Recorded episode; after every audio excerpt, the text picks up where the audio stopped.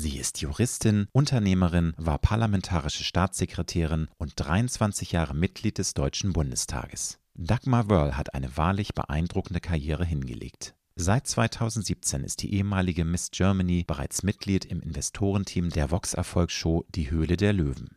Jetzt startet die bereits elfte Staffel des Quotenhits, in dem neben Dagmar Wörl auch Judith Williams, Ralf Dümmel oder Carsten Maschmeyer auf der Suche nach neuen und innovativen Geschäftsideen sind.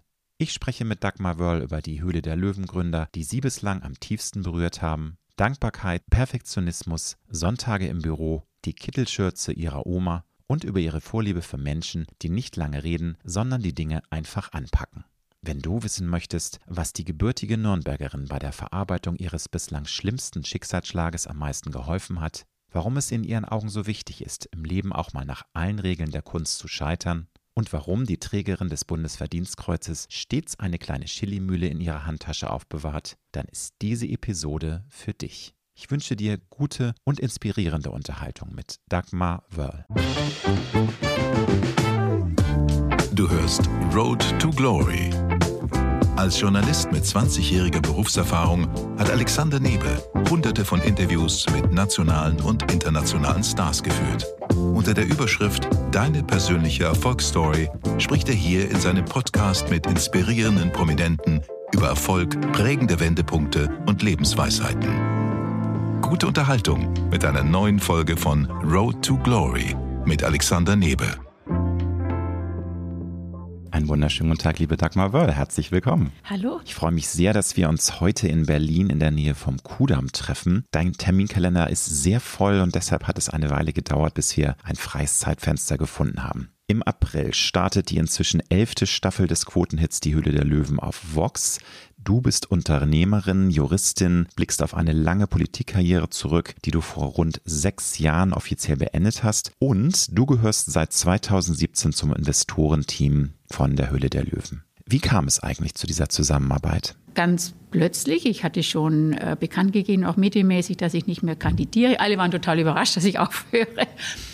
Und dann bin ich angesprochen worden, ob ich mir vorstellen könnte, als Investorin bei der Höhle der Löwen mitzumachen. Also ich war erstmal total überrascht. Ähm, mein Mann war total begeistert, weil er ein großer Fan davon ist. Und wir haben das dann in der Familie besprochen. Und ja, ich habe gesagt, aber ich brauche trotzdem ein bisschen Zeit für meine sozialen Projekte. Das muss schon auch noch drin sein. Und bis jetzt äh, klappt es ganz gut und ich bin mit ganz, ganz großer Leidenschaft dabei.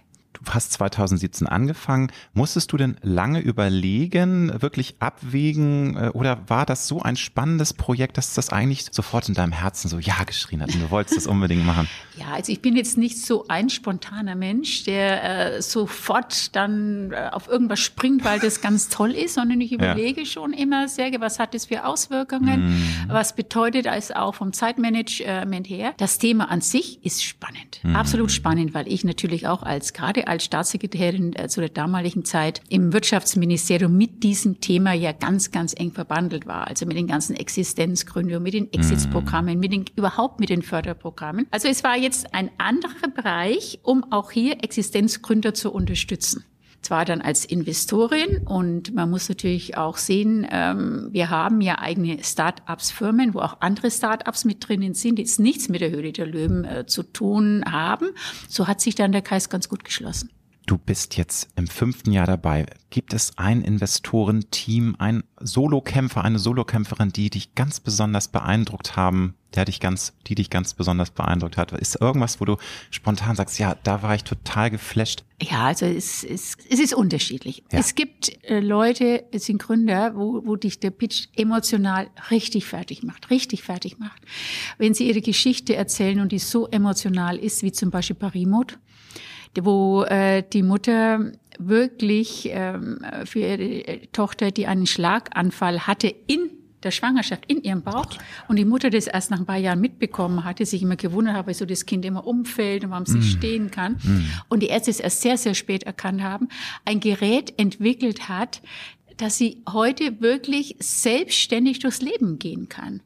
Es ist faszinierend. Eine, Frau, wo Mutterliebe so viel zustande bringt. Äh, sie ist Malerin. Wahnsinn. Ja, also es, die hat überhaupt nichts mit dieser Technik zu tun gehabt. Die hat angefangen mit Geräten zu entwickeln aus dem Aquarium. Ja, also so ging das los. Und ich war wirklich da drin gesagt, oh Gott.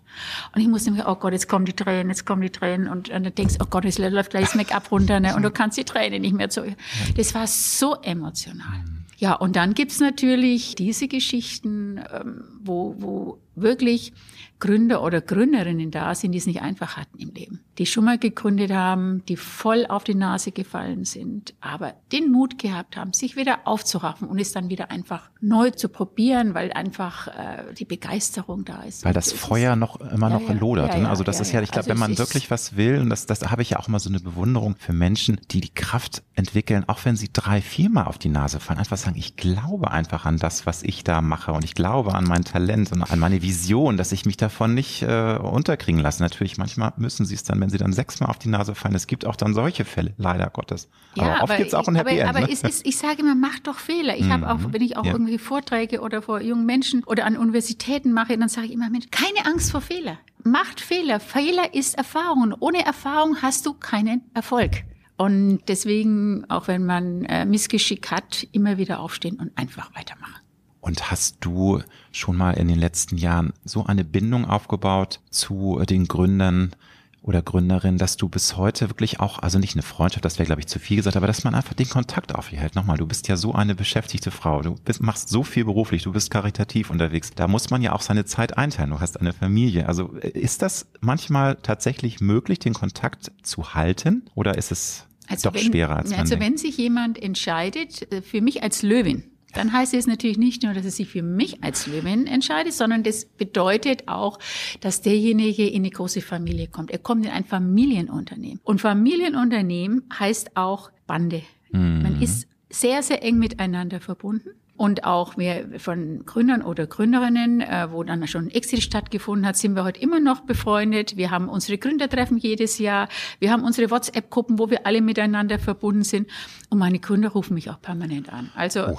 24 Stunden dürfen sie mich anrufen. Das wissen Gut. sie auch. Aber ist dann Familie. auch tatsächlich, das ist dieses Commitment. Ne? Du sagst ja auch, ich möchte mit euch zusammenarbeiten, die möchten ja. mit dir zusammenarbeiten. Das ist dann sozusagen ja, also nicht keine Ehe, aber ähnlich. Bei uns, bei uns gerade bei uns in der Familie ja. ist alles sehr, sehr persönlich. Also ja. mein Mann kümmert sich auch sehr, sehr stark um unsere Gründerinnen und Gründer und er ist für immer auch am Telefon erreichbar für die Sorgen, für die mhm. Nöten. Ein Unternehmen aufzubauen ist halt mal kein Weg bei Sonnenschein, sondern nee. es ist eine Bergwanderung. Es geht mal rauf, es geht mal runter, es ist mal Sonnenschein, es ist mal Regen, es ist Sturm, aber man sitzt gemeinsam in einem Boot und dann hilft man sich, unterstützt man sich natürlich. Nun geht's ja bei der Höhle der Löwen um die Entwicklung von tollen Produkten, von äh, Ideen, aber auch also wirklich Geschäftsideen. Es ist ja nicht immer nur, manchmal sind es auch äh, digitale Dinge, die da entwickelt werden, aber das ganze äh, Shoppingleben hat sich ja sehr verändert. Es gibt immer noch sehr viele Menschen, die sagen, sie lieben den Einkauf in der Stadt, dieses sinnliche Erlebnis, die Ware auch in die Hand nehmen zu können. Natürlich gibt es auch viele Menschen, die den Online-Kauf immer mehr für sich entdecken. Es schlagen in deiner Brust zwei Herzen. Sagst du, ja, ich shoppe auch gern mal online, weil es eben auch mal bequem ist?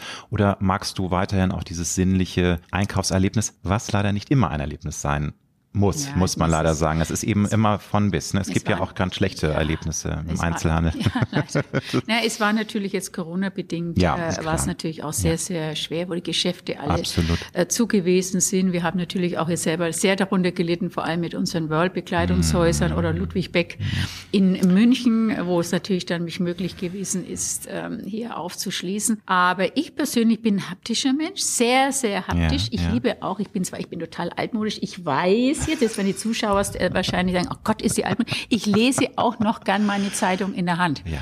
Ja, Aber ich du, hab's einfach noch gerne in der Hand und Bücher auch. Wir können uns die Hand reichen. Ich glaube, Bücher feiern, feiern eh ein Revival, aber bei den ja. Zeitschriften, ich äh, weiß nicht, momentan ist es leider immer mehr weg davon und das ist natürlich auch für mich, mir blutet das Herz. Ich muss ja auch immer digitaler werden, weil ich bin ja aus ja, der Printbranche. Ja, ja, aber, ne? aber ich bin, aber ich hab's gern haptisch. Ja, aber es ist natürlich so, die Zeit ändert sich. Es, äh, wir merken es ja selbst, wir machen sehr viel online, auch in unseren Geschäften. Äh, ja, der Online-Umsatz wächst natürlich sehr stark. Ich bestelle auch immer mehr online. Es ist vom Zeitaufwand vor allem her. Dann fährst du halt nicht in die Stadt, weil du hast eben die Zeit nicht, magst online. Aber dieses Gefühl des Aussuchens und des Anfassens bin ich trotzdem ein Fan davon. Zu deiner Karriere. Ich möchte gerne wissen, wie du dich durch die Höhen und Tiefen durchgeackert hast und was du alles gemacht hast, weil du hast so eine spannende Vita und hast so viel gemacht. Gott, du, Wenn du musstest du das nein, alles lesen? Ich, ich, nicht alles, aber ich habe natürlich, es ist schon spannend, weil es ist Wahnsinn, was du eben alles schon gemacht hast und wie viel ähm, Impulse du auch gegeben hast. Aber welcher Meilenstein, wenn du jetzt zurückblickst, hat deiner Karriere einen ganz wichtigen Impuls gegeben? Weil alle, wir kennen das ja. Also natürlich gibt es auch manchmal Meilensteinchen und die kommen zusammen, aber manchmal sagt man ja, das ist eigentlich ein, eine Begegnung gewesen, ein, eine Entscheidung, die so fundamental wichtig für meine Karriere war, dass ich das heute noch also, sagen kann. Um es vielleicht kurz zu fassen, mhm. ich habe jetzt nie eine Karriere geplant. Das ist Punkt eins. Ich glaube, das Einzige, was ich wirklich in meinem Leben, also von berufsmäßig geplant habe, war mein Jurastudium. Das war geplant, dass ich das studiere. Äh, dann ging schon wieder anders, weil ich wollte äh, diplomatischen Dienst weiter studieren. Damals ging das nur noch in Lausanne-Genf. Dann bin ich aber Mutter geworden. Dann ging es dann nicht mehr. Dann konnte ich natürlich nicht nach Genf und Lausanne. Bin dann Anwältin geworden. Und dann kam, ist mein ganzes Leben, kam dann irgendwelche Herausforderungen auf mich zu, die alle nicht geplant waren. Mhm. Die sich einfach so ergeben haben. Und dann war ich halt auf meinen Lebenskreuzungen immer gestanden und musste mich dann entscheiden. So, laufe ich jetzt nach rechts, laufe ich nach links oder laufe ich geradeaus? Oder wo geht's dann hin? Die Herausforderungen sind immer wieder neue gekommen. Ähm, wie gesagt, Studium war fix und dann glaube ich, die erste größere Entscheidung war damals die Politik. Mhm. Als ich angefragt worden bin, damals erst für Nürnberger Stadtrat zu kandidieren, diesen Weg auch in die Politik zu gehen. Ich glaube, das war schon dann mit einem großer Meilenstein. Und war das immer schon eine Sache, die dich auch schon als junges äh, Mädchen, schon als 13-Jährige fasziniert hat? Oder bist du, hast du irgendwann auch ein Erweckungserlebnis gehabt, dass dich Politik so fasziniert und dass du da auch das Gefühl hast, ja, ich möchte mich wirklich engagieren, ich möchte da aktiv mitmischen in diesem manchmal auch sehr harten, anstrengenden Business. Ja, ja, ja aber, Eine aber, Schlangengrube auch teilweise. Ja, gut, aber ich finde es trotzdem faszinierend, ja, Politik immer noch. Ich war politisch interessiert, das gleich bei einem juristischen Arbeitskreis auch äh, der Partei gewesen, aber jetzt nicht so aktiv. Ich war auch kein Parteimitglied gewesen damals mhm. zu der damaligen Zeit, weil bei uns war niemand in der Familie Parteimitglied. Und ähm, ja, das war total überraschend gewesen, wo wirklich ich bei mir in meiner Kanzlei eben angerufen worden bin, ob ich mir vorstellen könnte, eben für den Stadtrat zu kandidieren. Und ich habe gedacht, das ist eigentlich ein Spaß, ist ein und äh, dann habe auch komischerweise dann irgendwie war dann wieder das tägliche Geschehen. Ich habe es dann auch wieder vergessen und dann kam wieder der Anruf, ob ich es mir denn jetzt überlegt hätte.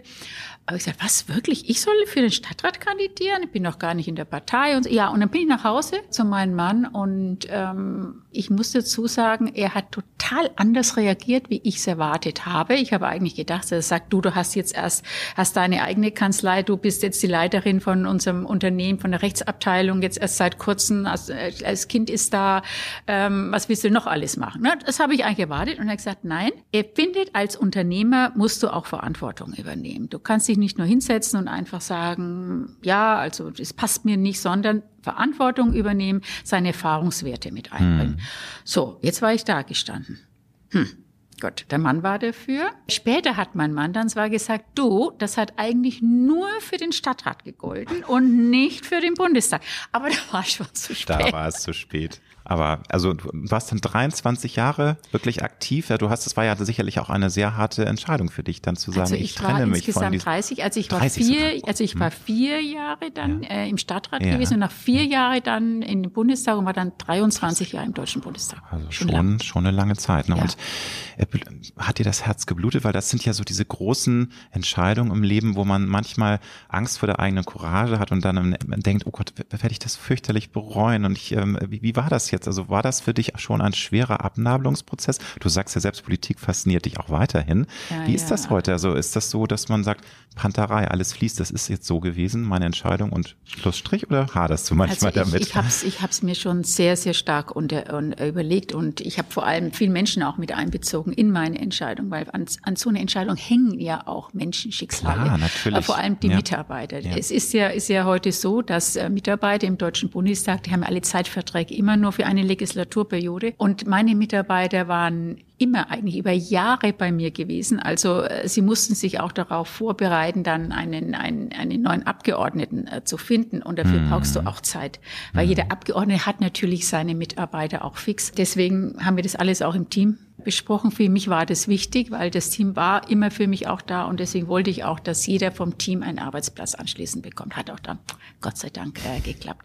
Aber die Entscheidung war nicht einfach. Ich wäre immer ein politisch denkender Mensch äh, bleiben und äh, bin natürlich gerade auch in den jetzigen Zeiten Die, politisch ja. äh, total interessiert. Vermisse eigentlich, ja, manche Sachen schon, wenn ich sehe, dass Koalitionsverhandlungen sind, die ich immer sehr gerne auch gemacht habe, wo ich auch sehr gerne auch mit dabei war in meinen Positionen hm, damals als Staatssekretärin und später als Vorsitzende äh, des Ausschusses. Ich vermisse den Austausch mit den Kollegen schon, die Diskussion.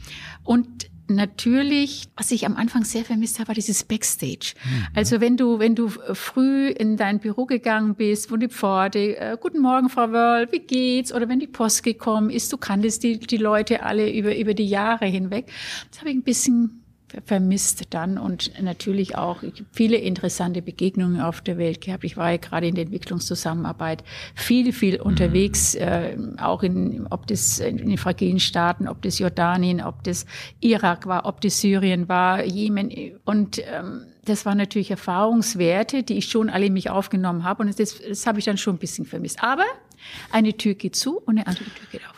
Das ist der Spruch, der unser aller Leben, ja. finde ich, immer wieder begleitet. Du hast ja vorhin schon gesagt, es bedarf viel Stärke, wenn man als Unternehmerin, als Unternehmer erfolgreich sein möchte. Es ist ein Marathon, man muss auch durch Täler, äh, also man muss Gipfel erklimmen, man muss auch durch Täler kommen. Aber was ist denn für dich, wenn du zurückblickst, die wichtigste Charaktereigenschaft, um diese Stärke zu haben, um dran zu bleiben? Weil ich glaube, daran scheitern viele, an diesem Willen, auch Niederlagen hinzunehmen und trotzdem an ihrer Version dran zu bleiben und zu kämpfen. Was ist ist das? Ist das eine Sache, die man gar nicht sich erarbeiten kann? Ist das schon in den, in den Genen drin? Wie würdest du das sehen heutzutage? Also gut, es ist natürlich jeder, äh, jeder Mensch ist unterschiedlich, aber wenn, wie, wie wirst du ein erfolgreicher Unternehmer?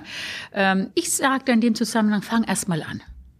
Fang ja, erst mal ja, überhaupt und an. Und trau dich, ne? Trau ja, dich. Trau dich, hab Mut, mhm. fang an. Mach mhm. den ersten Schritt und mach einen Schritt nach dem anderen. Habe ein Ziel vor dir. Und ordne, wenn du wirklich erfolgreich sein willst, ordne alles andere erstmal unter. Mhm. Sieh nur dein Ziel und nimm auch Rückschläge hin. Jeder muss wissen, dass kein Weg geradlinig ist. Nimm auch Rückschläge hin und lerne aus den Rückschlägen. Aber fang erst mal an.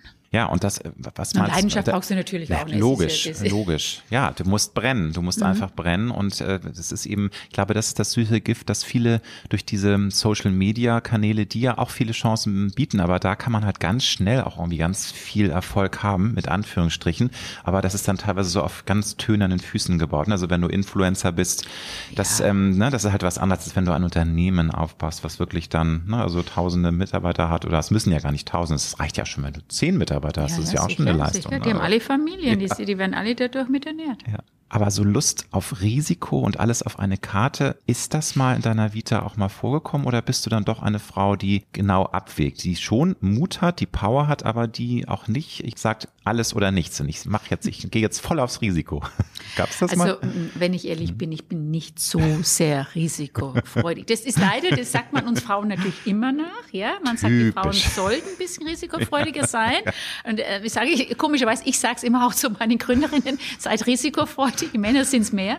Aber ich, ich selbst bin auch nicht so risikofreudig. Also wenn ich etwas abwägen kann, dann gehe ich auch mal gerne ein äh, Risiko ein. Mhm. Aber so aus einer Situation heraus, jetzt gleich hier dann ins kalte Wasser zu springen, ohne zu überlegen, bin ich nicht. Bin ich, bin ich äh, ganz ehrlich, ich war inzwischen ein bisschen vielleicht bei Finanzanlagen, ein bisschen mutiger wie in der Vergangenheit. Das muss man ja auch leider. Ja, ja absolut. Ja, das, äh, aber, aber sonst wird bei mir, überlege ich eigentlich schon immer sehr stark.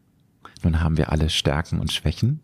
Hast du mit den Jahren es gelernt, mit deinen sowohl privaten als auch beruflichen Schwächen, auch vielleicht hast du ja im Führungsstil Schwächen, hast du dich damit arrangiert? Bist du fein damit oder bist du ein Mensch, der sagt, nee, ich versuche immer noch zu verbessern, zu korrigieren, sagt mir bitte, was, was ich besser machen kann, ich arbeite dran.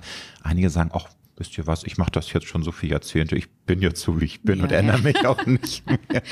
Also ich glaube schon, dass ich immer noch versuche zu lernen. Also immer versuche auch zu optimieren, mhm. weil die Welt um uns herum, unser Umfeld auch, auch unser äh, persönliches Umfeld, unser berufliches Umfeld, es ändert sich ja permanent.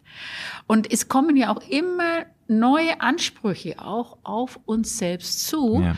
neue Herausforderungen, die es auch gibt zu meistern, die es vielleicht vorher gar nicht gegeben hat. Also musst du ja auch äh, dich selbst ändern, dich anpassen an Situationen, mit den neuen Herausforderungen auch lernen umzugehen. Und es ist ein permanenter Lernprozess. Also bei mir ist es jedenfalls so. Und bist du ein Mensch, der oft auch mal hadert mit Entscheidungen? Oder ist es bei dir so, wenn du dich entschieden hast, dann ziehst du auch alle Konsequenzen mit und sagst dann, es, es war meine Entscheidung und jetzt muss ich auch mit allem was da noch gekommen ist, leben? Oder bist du eine Frau, die auch mal hadert und sagt, ach ja, hätte ich doch den, die andere Abzweigung des Lebens genommen oder auch, auch beruflich natürlich. Ne? Das ja, ist ja alles universell. Also ich, ich, ich müsste jetzt lügen, wenn ich ja. jetzt da nicht sagen würde, dass mir oft schon Entscheidungen gab, hm, was vielleicht doch nicht so, oder sie vielleicht doch anders machen sollen. Aber ich, ich muss sagen, ich äh, sage, ich, ich schaue nicht so gerne in den Rückspiegel. Bin ich. Ich, äh, ich schaue lieber nach vorne. Äh, vorne ist der Weg und ich schaue eigentlich nicht zurück und vorne ist das Leben. Ja, äh, ich nehme gerne die Kenntnisse mit die ich aus der Vergangenheit habe. Das sind eben diese Erfahrungswerte, weil ich sage, du kannst ja alles kaufen, nur nicht mhm. Erfahrungen. Sage ich immer zu meinen Gründern. Deswegen sucht euch auch gute Investoren oder gute Löwen wie mich zum Beispiel. Dann kriegt ihr schon Schwung Erfahrung dann mit. Müsst ihr nicht selber erlernen. Die kriegt ihr dann auch immer auf dem silbernen Tablett.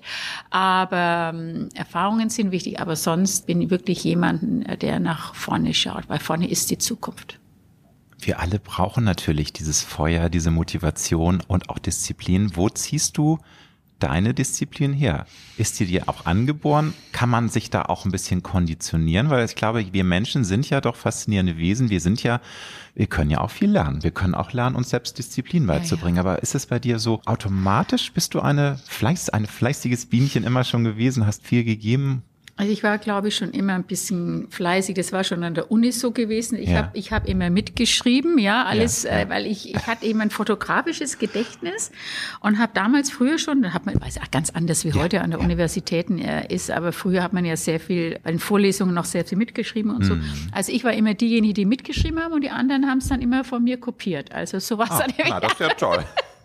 ja, weil sie wussten, dass ich genau durch mein fotografisches äh, ja, Gedächtnis, das, ja. weil dass ich ja das eigentlich so am besten lernen konnte, wenn ich es auch immer mitgeschrieben habe. Haben die sich denn wenigstens erkenntlich ja. gezeigt, die Kommilitonen? Ja. Hm. ja, hielt sich auch in Grenzen. Also wirklich, das ist ja unerhört.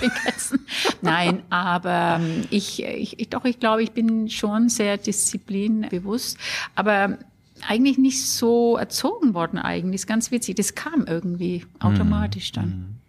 Ist Arbeit für dich ein Lebenselixier? Ich muss das einordnen, weil für viele ist Arbeit nur eine lästige Geschichte, um ihren Leben, ihr Leben zu finanzieren. Oder die Arbeitswoche ist lästig, um das Wochenende zu genießen, was ich ganz schade finde, wenn Menschen so ihren mhm. Alltag äh, bestreiten. Ja.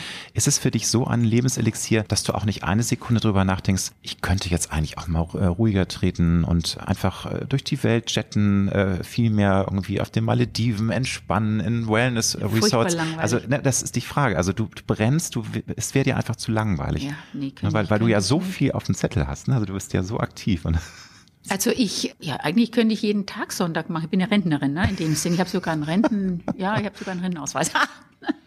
Jetzt muss ich das aber natürlich ja. auch, weil wir ja keinen kein äh, Fernsehen, auch wenn man es dir überhaupt nicht ansieht. Ich habe schon dein tolles Outfit gelobt und du siehst wirklich, also ich sage jetzt nicht wie viele Jahre, aber du siehst so viel jünger aus. Niemand würde jemals auf die Idee kommen. Ich fühle mich du, auch sehr jung. Und das spürt man äh, auch. Voll, voll Stra. Strahlst, strahlst du auch aus. Also Nein, hm. äh, ich weiß es nicht. Ich habe immer, immer auch schon am Wochenende gearbeitet. Ich habe auch gern am Sonntag gearbeitet, weil Sonntag ist für mich ein Tag, wo ich in Ruhe arbeiten kann, ja, wo ich an meinem Schreibtisch sitzen kann, wo nicht die hundertste E-Mail hereinkommt oder der Anruf oder äh, sonst irgendetwas, sondern wo ich abarbeiten kann, wo ich mich vorbereiten kann auf die Woche. Also ich liebe Sonntage zu arbeiten und mein Mann zum Beispiel auch. Mein Mann geht immer Sonntag mit Leidenschaft ins Büro, weil er sagt, habe ich meine Ruhe und da schaffe ich viel mehr als sonst. Nein, ich, ich arbeite gerne. Ich habe sogar mal zeitweise, ich gehe zu meinem Freund gesagt, deshalb war immer mein Schreibtisch, da haben immer alle gelacht. Ich arbeite sehr, sehr gerne, muss ich sagen. Und es, es tut mir ja auch gut. Ich vermisse ja nichts. Und vor allem, wenn, wenn man einfach Spaß daran hat. Ja, aber ich könnte ja auch alles ist, andere es, machen, ja, ich will eben. nicht. Ich spiele kein Golf, macht mir auch keinen Spaß. Hast du es mal probiert? Ist, bitte? Hast du es mal probiert? Einmal habe ich draufgeschlagen, oh, da hat mir auch nachher zu weh getan und ich dachte, nee, das muss ich nicht haben. Nein, nein, also ich, ist alles nichts für mich. Wie selbstbewusst warst du als Teenager? Null. Ich, also, ich war ja. so sowas von schüchtern und meine Mami hat immer dann später gesagt, also was das, das nochmal sowas aus dir wird, hätte ich nie gedacht. Du warst immer ein bisschen so trutschig und ein bisschen langweilig, hat sie immer gesagt. Und sie hatte auch recht gehabt. Ich war nicht sehr elanvoll, ich war wirklich schüchtern und ich habe mich sehr, sehr zurückgezogen. Ich habe meine Bücher geliebt. Meine äh, Mutti, die war Mitglied in so einer Bücherei. Da konnte man dann immer Bücher ausleihen. Und da habe ich mich am meisten aufgehalten, habe Bücher ausgeliehen und war dann äh, meistens auf der Couch gelegen zu Hause. Meine Mutter hat immer versucht, mich von der Couch runterzukriegen. Aber das hast, war immer ganz schwierig. Hast du so ein bisschen verträumt auch? Also du hast es geliebt, ja, sich dann in Geschichten ja, ich, einzutauchen und ich war, ich war eigentlich nicht, ich bin auch nicht sehr viel weggegangen als mhm. Teenager. Mhm. Es hat mir alles nicht so gefallen und äh, es äh, kam alles erst später.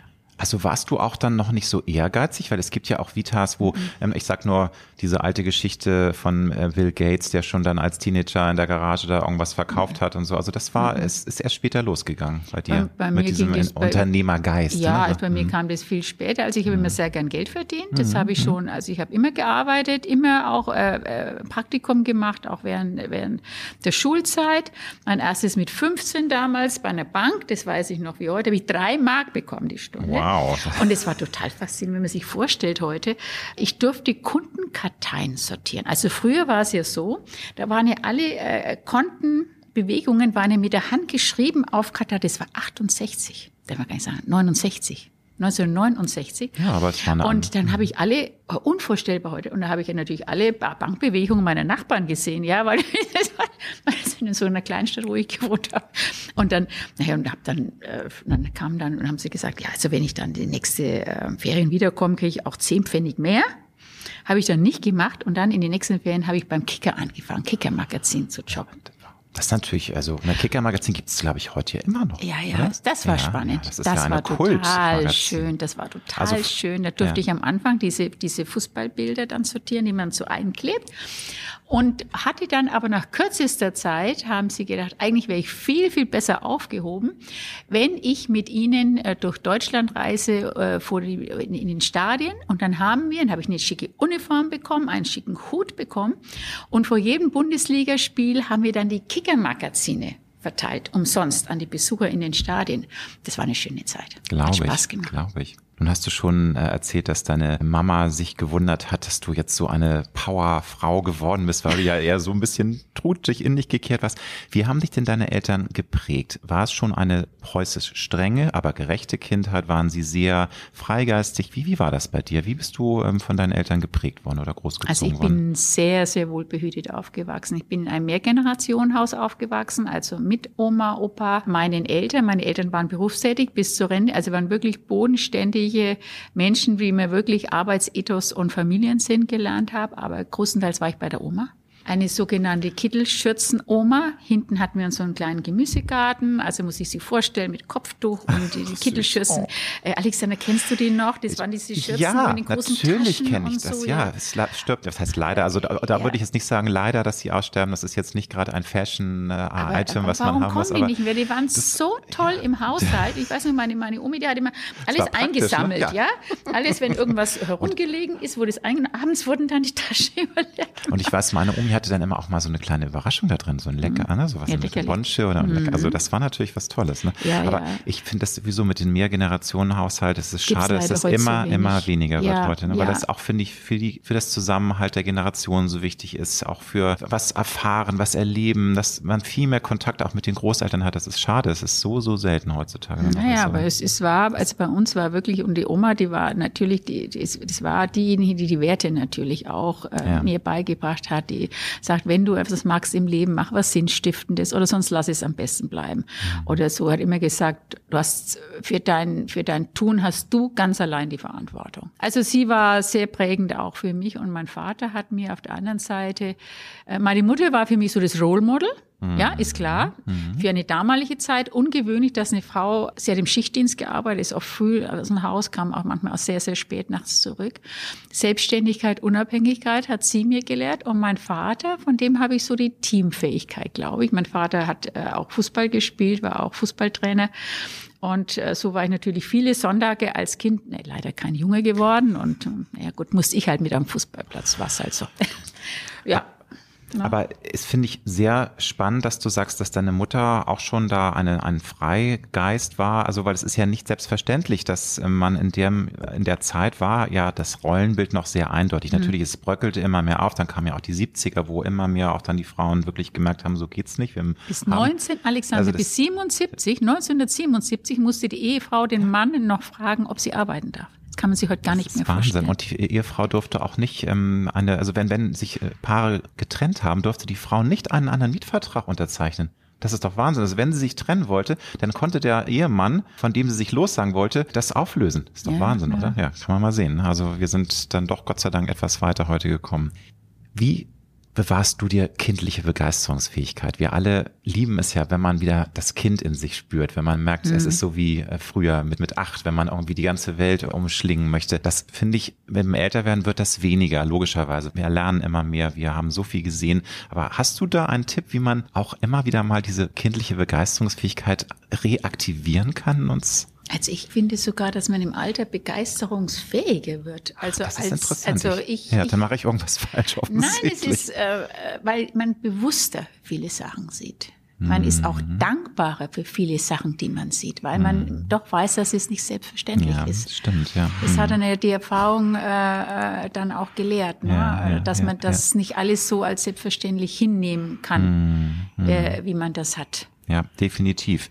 Nun hast du ja Mhm. schon sehr viel in deinem Leben erreicht, erlebt. Aber gibt es noch einen Traum, den du schon länger träumst und wo du sagst, Mensch, Dagmar, ich möchte mir diesen Traum jetzt irgendwann erfüllen und nicht, nicht am besten irgendwann ist jetzt. Gab es jetzt einen Song vor zwei Jahren, ich glaube von, ich weiß gar nicht, wie der Sänger hieß, egal. Ähm, aber so dieses Gefühl, ich möchte unbedingt noch eine Sache mir ähm, erfüllen. Äh, vielleicht, wenn, irgendwann wird es zu anstrengend, wenn man nach Neuseeland nicht mehr fliegen kann, weil einfach der Flug zu anstrengend für einen wird und sowas. Das, also, also es ist nicht nur mit 17 hat man noch Träume. Das war so witzig, als dieses Lied rauskam, das werden ja. wahrscheinlich die meisten Zuschauer gar nicht mehr kennen. Doch, bestimmt. Oder die Zuhörer hier ja, in dem ja, Fall. Äh, sondern ich war genau 17 Jahre, als das Lied rauskam. Das ist witzig, ne? Mit 17 hat man noch Träume. Ja. nein, man hat auch noch Träume, wenn man älter ist. und kannst du mir einen verraten? Und, also, ja, das ist, ist äh, ähm, ja, den habe ich auch schon mhm. eigentlich ein bisschen, ziehe ich schon ein bisschen länger vor mir her. Ich möchte gern mit dem Zug fahren. Und zwar einmal durch Afrika und einmal durch Indien. Ich bin zwar schon gewisse Strecken mit dem Zug getrennt äh, durch Indien, aber noch nicht die ganzen Strecken, die ich mir so vorstelle. Also das mhm. ist noch so ein Traum von mir und Afrika auch, weil ähm, ich dort noch gewisse Dinge dann doch noch erleben möchte. Aber leider ist die Zeit momentan nicht so. Das ist eben dann auch äh, manchmal die Kehrseite. Du sagst ja selber, ähm, du langweilst dich, wenn du nichts zu tun hast und du gehst ja auch auf mit den ganzen Aktivitäten, mit deinen ganzen Engagements. Aber es ist eben auch äh, zeitaufwendig und dann muss man sich entscheiden. Weil ich hatte dich ja gefragt, kannst du dir nicht vorstellen, dich ein bisschen zurückzuziehen, nicht jetzt komplett aufzuhören, aber zu sagen, ich habe dann mehr Zeit für für mich persönlich und für solche ja, Sachen. Ne? Das ist so eine Ambivalenz wahrscheinlich. Ja, das ist, ist klar. Und ich, hm. mein Problem ist halt, ich kann immer auch so schlecht Nein sagen. Also ich sage jetzt in letzter Zeit öfters Nein, ja, ah, okay. als früher.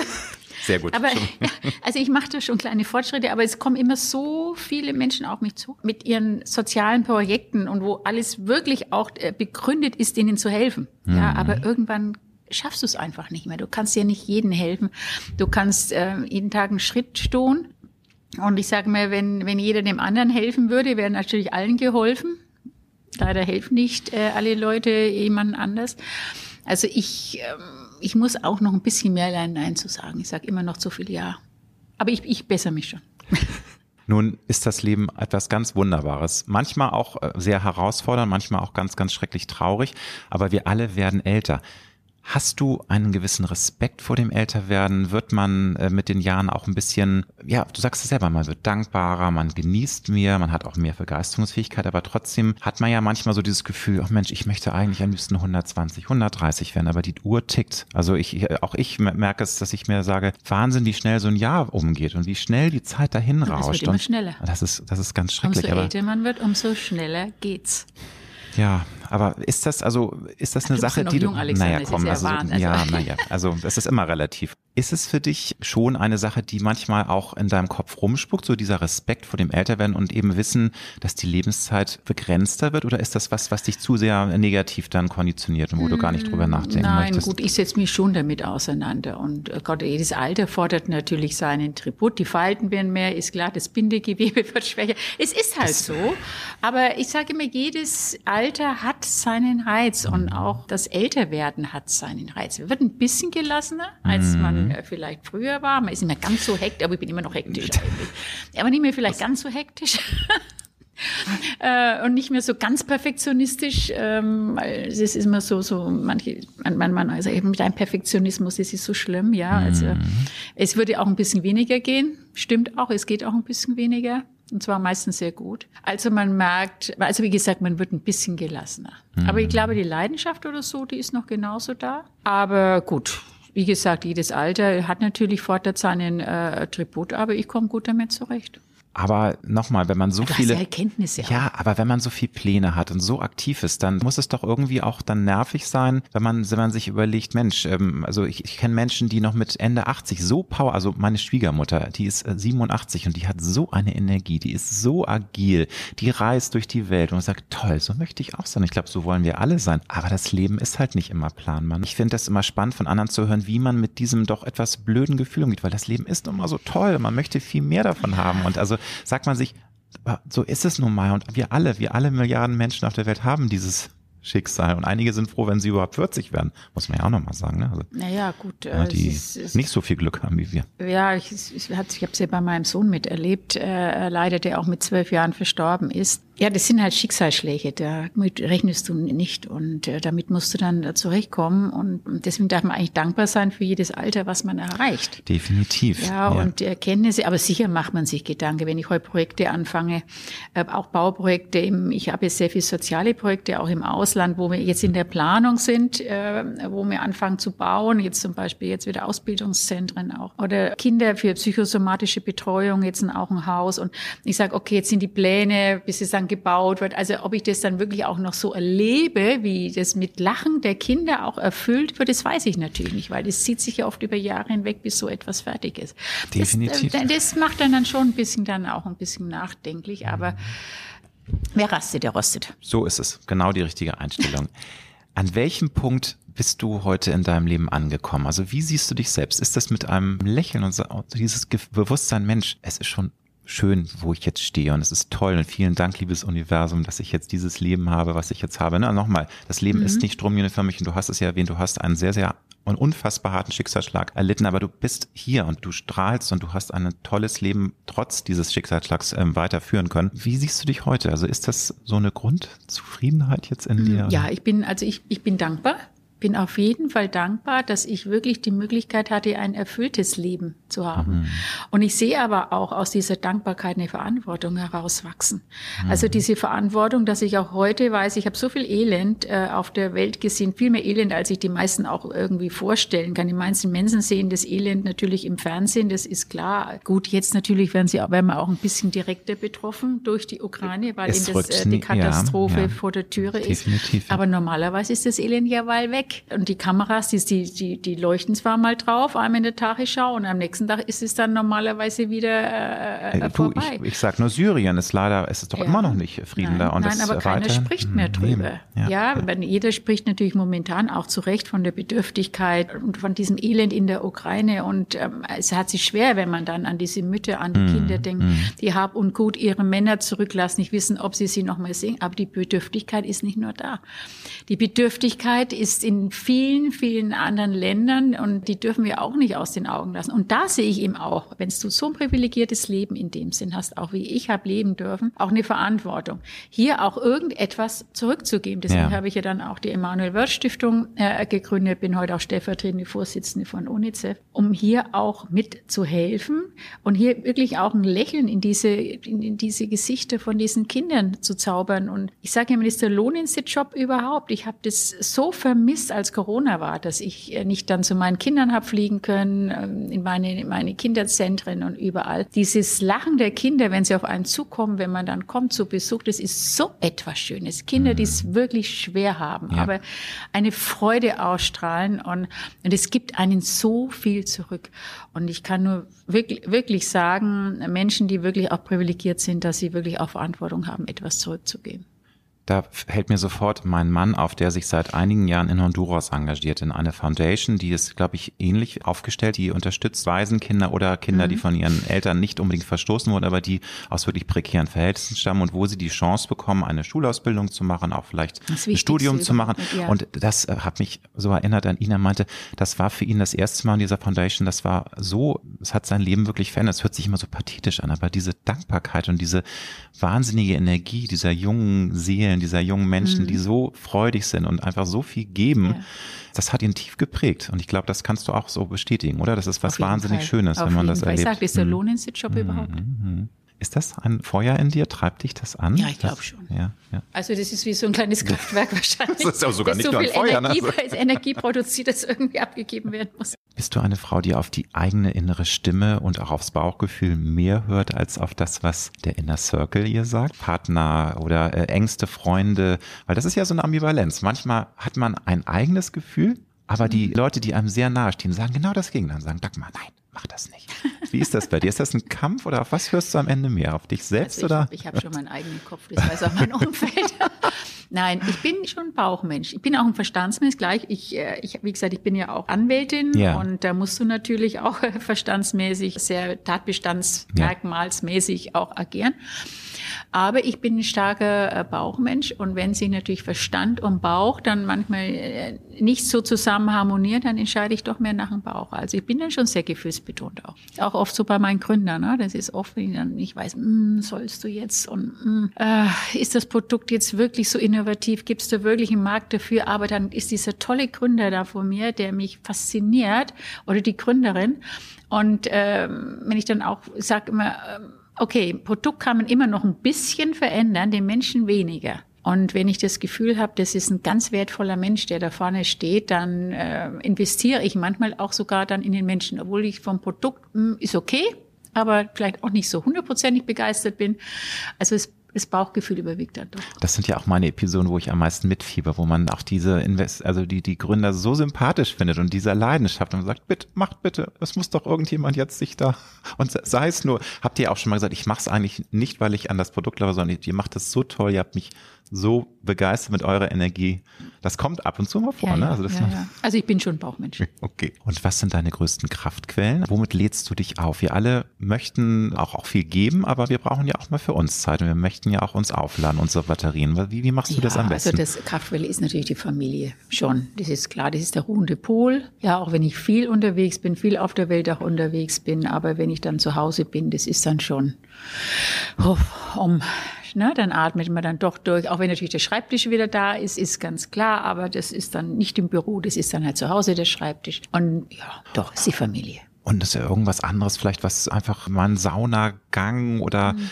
Weiß nicht, gibt es da irgendwas? Einige sagen Klischee, man setzt sich äh, vor den Fernseher und schaut irgendeine Lieblingsserie. Gibt es da irgendwas, was, wo du sagst, ja, das ist so auch eine Sache, die mich total entspannt oder wo ich mich manchmal sogar darauf freue nach einem besonders anstrengenden Tag. Also früher hat, war immer Familienzusammenführung immer der Tatort gewesen. Guck mal, das, das Lagerfeuerfernsehen, ja, was es ja, ja, bis heute gibt. Aber mhm. es wird jetzt weniger, weil uns die Tatorte nicht mehr so begeistern wie früher. Thema für sich. Ich habe ja, gehört, dieser letzte oder? mit Jan-Josef Liefers, äh, der soll wohl ganz furchtbar gewesen sein.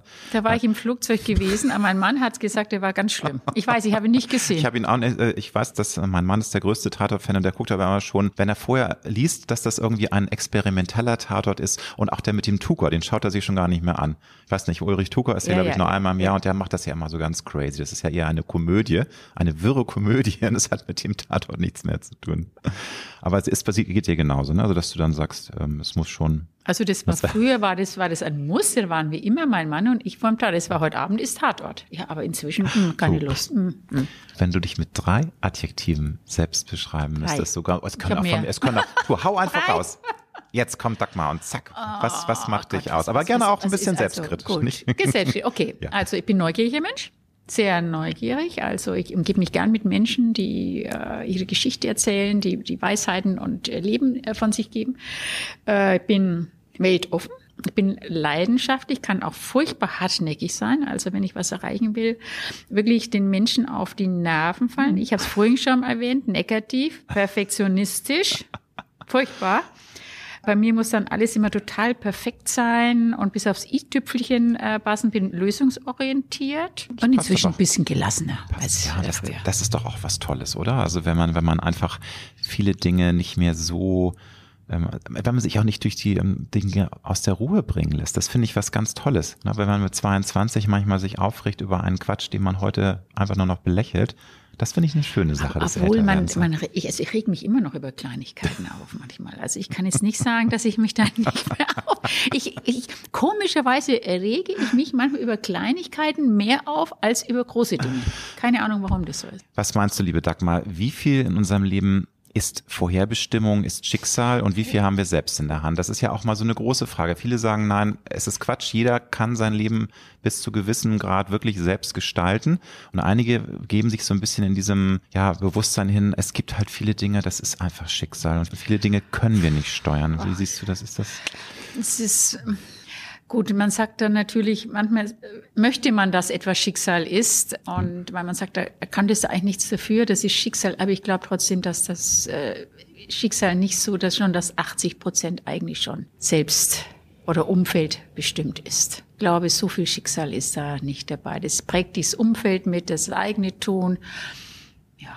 Also ist das äh, für dich dann eher ähm, schon eine Ausrede, ne? die Menschen dann finden, weil, weil sie einfach ihr Leben dann nicht so dementsprechend auf, auf Bahnen bringen, dass sie dann sagen, ja, das äh, Schicksal wollte es halt so. Ne? Ja, also, gut, also ich sag mal, das Umfeld ist natürlich ist sehr viel mit ausschlaggebend, ist ganz klar, Kinder werden heute äh, in etwas hineingeboren, die können überhaupt nichts dafür, in welchem Land sie auf die Welt kommen, ja, welche Familie definitiv. sie haben oder, oder sonst etwas, aber dann selbst das Leben in die Hand zu nehmen, brauchst du natürlich auch dann wieder jemanden, jemanden die Möglichkeiten, eine gute Schulausbildung äh, zu haben. Aber du kannst natürlich schon auch selbst mit viel gestalten. Hast du ein Lebensmotto, mit dem du gut gefahren bist? Oder hat sich das sehr verändert? Es gibt ja manchmal mhm. auch verschiedene Mottos, wo man sagt, das passt jetzt zu meinem Lebensabschnitt. Also ich, ich, ich sage immer, rede nicht, äh, sondern pack an. Also äh, fang an. Ja, was redest du denn überhaupt? Fang einfach damit an. Einfach machen, machen, ja. Machen, das, das, das ist, das ist auch so wichtig ja, und so toll, finde ich. Das ne? Ziel. Hast du eine Marotte, die du uns verraten kannst? Wir Marotte. alle haben ja, ja so Spleens, irgendwelche lustigen, nervigen Angewohnheiten, wo du manchmal sagst, Mensch, was mache ich hier gerade eigentlich? Also alle lachen sich immer kaputt, wenn ich in meiner Handtasche meine Chilimühle herausziehe. Ich esse wahnsinnig gern scharf und habe es dann irgendwann mal leid gehabt, immer wieder im Restaurant zu fragen, haben Sie auch Chili? Ja. haben sie auch frischen Chili und bitte ja. kein Tabasco, weil dann kommen sie Ach, und, dann, ja. und ganz, ganz schlimm ist, wenn sie dann den Nudelteller nehmen und dann in die Küche zurücktragen und ich genau weiß, dass sie jetzt da Tabasco drüber machen. Ähm, und dann bin ich dazu übergegangen, äh, mir eine ganz kleine, die habe ich auch jetzt dabei, eine mhm. ganz kleine Chili-Mühle, mhm. ähm, die ich dann immer selbst befülle und ja, dann bin ich dieses lästige, bin ich happy und also, ich weiß nicht, ob man das als Marotte bezeichnen kann, aber ja. Ach, das ja ein niedlicher Spleen. Also ja. ich weiß nicht, Spleen ja. kennt man das eigentlich im Süden? Ist das ein norddeutsches Wort? Nein, Spleen ist ja, schon Spleen. universell, ein Spleen. Ja, ein Spleen. Ja. Blickst du immer wieder auch mal ganz bewusst auf dein gelebtes Leben zurück? Du hast mir vorhin schon gesagt, du guckst eigentlich nicht in den Rückspiegel, du schaust lieber in die Zukunft, aber trotzdem gibt's ja auch mal Phasen. Gerade jetzt auch leider in den letzten zwei Jahren hatten wir manchmal mehr Zeit, als uns lieb war. Da kann es ja auch mal passieren, dass man mal die Gedanken in die Vergangenheit schweifen lässt. Also ich hatte Blick. keine Zeit. Also ich, du hast die alle, alle, da lief alle ja auch die Höhle immer, der Löwen. Alle ne? haben im, im, voll gedreht in der Zeit, also unter ganz, ganz schwierigen Auflagen. Also wirklich auch jetzt jeden Tag Tests. Mhm. Wir trainieren zurzeit wieder, schon wieder für die Herbststaffel. Ach guck mal, also April ist, also das, ab April ist, kommt ja das schon alles längst das, das ist schon weg. äh, wir trainieren mhm. schon wieder für die Herbststaffel. Und aber ganz, ganz jeden Tag PCR-Test. Jeden Tag PCR-Test. Wahnsinn, ja. Das auch wir fangen an, also äh, einen Tag vorher schon PCR-Test, jeden Abend werden wir PCR getestet, auch im Hotel. Also ganz, ganz schwere Auflagen. Wir dürfen auch nicht die, äh, unsere Teams mit dem wie früher, sondern immer nur ein, zwei Personen dürfen. Die müssen auch getestet werden. Also es ist ganz, das ist natürlich auch ganz, ganz große Auflagen. Also ich habe, mhm von diesem Entschleunigungsprogramm, von dem alle hier gesprochen haben, nichts, nichts mitbekommen. mitbekommen. Also ich war äh, im, im, Gegenteil, ich habe das einfach, ich, ich war immer die Einzige im Zug, das weiß ich. Ja, noch. das ist manchmal verstörend und gewesen. Ging mir auch in Berlin, wenn ich von Hamburg nach Berlin fuhr, dachte ich, ich bin hier in einem Geisterzug. Geisterzug, aber jetzt, ich bin jetzt vorgestern ja. auch mit dem Zug jetzt wieder hierher nach Berlin. Ich bin ja ein leidenschaftlicher Zugfahrer, muss ich sagen, hergefahren und da war der Zug so voll und da habe ich gedacht, wo ist denn mein Geisterzug geblieben? Aber nochmal zur Ursprungsfrage. Also ist es denn, auch wenn du so viel zu tun hast, kommt das mal vor, dass du auch reflektierst und zurückblickst? Weil ne, wir alle verarbeiten ja auch manchmal Dinge und ich rede jetzt gar nicht von Hadern oder so, weil das, da bin ich auch kein Freund von, wobei ich leider tendenziell auch dann eher zum Hadern mal so tendiere. Aber ist das so, dass du auch mal reflektierst und zurückblickst? Nein, ich nehme die Erkenntnisse mit. Also es ist nicht so, dass ich, also dass ich möchte, lerne schon auch aus aus dem, ähm, wo sie gedacht haben, naja, vielleicht hätte man das anders machen können. Also die Erfahrungswerte, die Erkenntnisse, weil die bringen mich ja weiter. Weil ich fange nicht jeden Tag mein Leben neu an, sondern Definitiv. ich bin ja schon geprägt von meiner Vergangenheit, von meinem gelebten Leben und äh, aus diesen Erkenntnissen und natürlich daraus auch den Verbesserungen, die man dann anders machen möchte, äh, zehre ich schon. Also es ist schon wichtig für mich auch. Es ist vor allem, äh, finde ich aber auch wichtig, dass man das immer einordnet, weil manchmal sind ja auch Menschen dann sehr blockiert, weil sie eben schlechte Erfahrungen machen und dann auch negativ konditioniert sind, ne? weil sie dann immer ja. sagen, ja, es war ja vor zwei Jahren so und so und deswegen traue ich mich auch nichts mehr, weil du sagst ja selber immer, einfach machen und trauen. Mhm. Viele sind blockiert, weil sie so schlechte Erfahrungen gemacht haben in der Vergangenheit. Ne? Eine große Frage, aber ich möchte sie dir bitte stellen, weil du hast ja auch äh, schon von deinem Schicksalsschlag erzählt. Wie gelingt es, aus den härtesten Prüfungen des Lebens nicht zu, also daran zu wachsen, nicht daran zu zerbrechen, weil es gibt ja auch Menschen, die schaffen das nicht. Das mhm. ist so überwältigend, dass man da nicht mehr rauskommt. Ich weiß, schwere Frage, aber hast du da im Rückblick einen Rat für Menschen, die auch Ähnliches erleben mussten wie du? Wie hast du das geschafft, dich da rauszuziehen und Lebensmut äh, zu bewahren? Also ich weiß nicht, ob man da einen Rat geben kann. Das empfindet, glaube ich, jeder unterschiedlich und jeder Mensch geht äh, mit so einem Schicksalsschlag anders um. Vor allem Mütter, glaube ich, die ihre Kinder verlieren, was eine Schlimmste ist auch für eine Mutter, weil damit rechnet man eigentlich nicht in seinem ganzen Leben. Da ist man auch nicht vorbereitet. Nein. Das ist etwas, du kannst dich auf viel vorbereiten, aber auf so etwas nicht. Du wirst in ein tiefes, tiefes Loch gerissen. Und da ist es, glaube ich, ganz, ganz wichtig, dass du Menschen um dich hast, die dich auffangen. Menschen, ähm, die, die dich auffangen, die, die, die für dich da sind. Also dein Umfeld ist da auch sehr, sehr, sehr, sehr wichtig. Also nicht ein Umfeld, die hundertmal sagen, ach, das tut mir so leid, das ist ja so schlimm und so ganz furchtbar. Das ist das Schlimmste. Es war für mich ganz furchtbar, wenn die Menschen mit so etwas dann auf mich zukamen. Aber was mir sehr viel geholfen hat, wir haben ja damals als Manu äh, tödlich verunglückt ist mit zwölf Jahren, die, die seine Freunde, seine Kinder um uns äh, versammelt im Haus. Wir haben ein, ein, ein riesen Teppich, äh, Zeltlager oder wie sagt man da? Nicht Zeltlager ist eigentlich falsch, sondern Kissenlager. Kissenlager, bei, ja, doch, ich weiß. Matratzenlager, ja, ja, so Matratzenlager bei uns auf, äh, gebaut, wo die, wo wirklich die Kinder tagelang die haben wir von der Schule dann freigekriegt und alles äh, bei uns wirklich im Haus mit gehaust haben und wir haben gelacht zusammen, wir haben geweint zusammen und es war, hat mir so viel Kraft gegeben mhm. damals. Also das war wirklich, wirklich, also ich glaube, die Menschen um einen herum sind dann sehr, sehr wichtig glaube auch, das ist eine Mischung und natürlich aber auch jeder Mensch, wie haben wir auch schon festgestellt, ist anders und einige haben vielleicht auch in sich eine größere Kraft und können mit so etwas besser umgehen als sehr, sehr, sehr labile Menschen, die es einfach komplett aus der Bahn wirft. Jeder ne? Dass jeder ist anders. Ja. anders. Jeder ja. verarbeitet. Mein Mann hat es ganz ja. anders verarbeitet wie ich. Also das kann man nicht verallgemeinern und da kann man auch keine Ratschläge geben. Was ist für dich auch im Rückblick der Schlüssel für ein zufriedenes und glückliches Leben, dass man sagen kann, ja, ich bin tief zufrieden mit dem, was ich aufgebaut habe, aber auch wie ich mein Leben gelebt habe und auch noch leben möchte. Was ist da für dich essentiell? Also ich glaube schon, dass das so ist, dass man sich an den Kleinigkeiten auch freut im Leben. Vielen Dingen, Kleinigkeiten, die nicht selbstverständlich sind. Wichtig, dass man mhm. nichts als selbstverständlich hinnimmt. Kleinigkeiten freut und große Aufgaben gerne meistert. Aber ich glaube, das Wichtigste ist eine positive Lebenseinstellung. Dass man positiv, meine Omi hat immer früher gesagt, jetzt kommen wir wieder zu meiner Oma. Ja, das finde ich toll, weil die hat dich ja offensichtlich auch wirklich sehr, Omi sehr Omi hat immer ne? gesagt, die hat immer von ihrer Strahlentheorie gesprochen. Sie ist ja heute noch vor mir, weil sie hat gesagt, du, die Menschen, wie du den Menschen gegenüber trittst, wie du selber ausstrahlst, mit dem Lächeln auf dem Gesicht, dann kommt das auch mhm. zurück. Und das man merkt sie heute selber, wenn man jemand anlacht, dann lachen die Leute zurück, obwohl sie einen gar nicht kennen. Ne?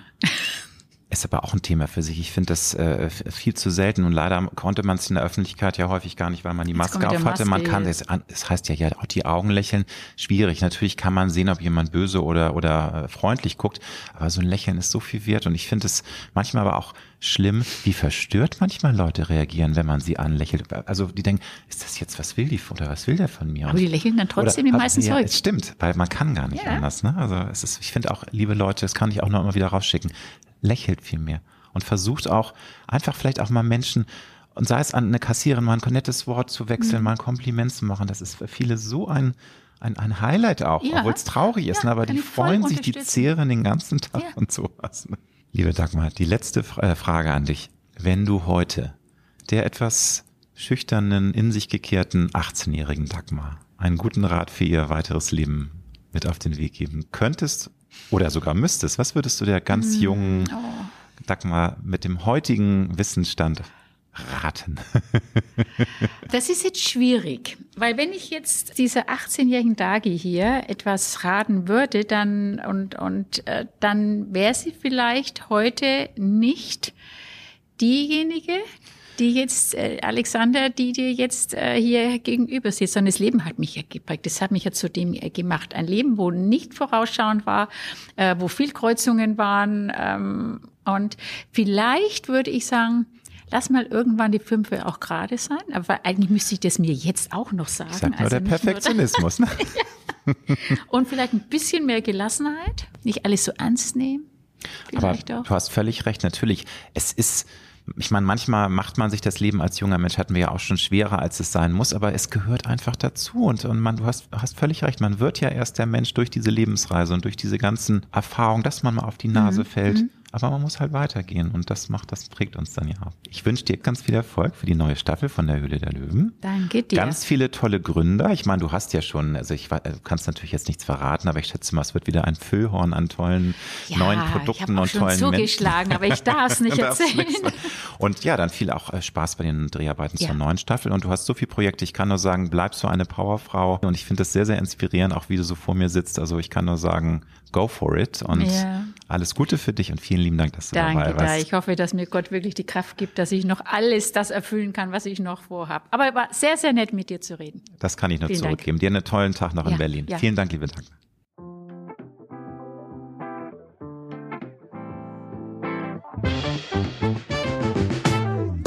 Das war Road to Glory.